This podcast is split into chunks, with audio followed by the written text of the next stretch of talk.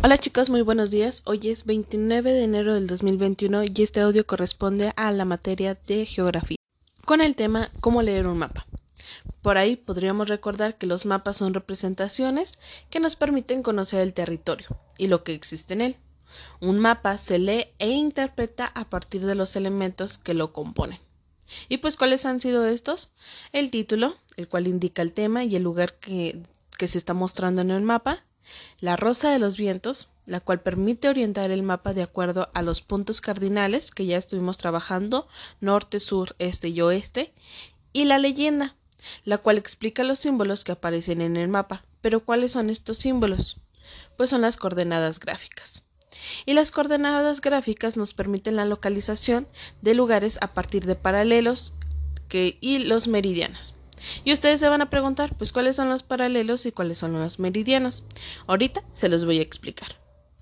Bueno, los paralelos son círculos imaginarios paralelos, así como se menciona, al ecuador, y se miden en grados y se sitúan al norte y al sur, o sea, del norte al sur de Ecuador. Pero, entonces, ustedes no han trabajado los grados, ya pronto los estaremos trabajando pero hasta ahorita estos círculos van de arriba hacia abajo, ¿sale? Entonces paralelos van hacia abajo.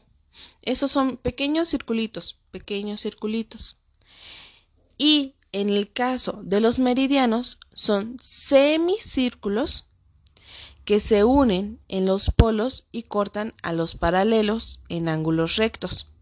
Y se van midiendo también en grados del este al oeste.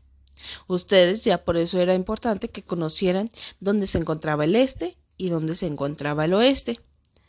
A partir del meridiano cero se va este, a trabajar.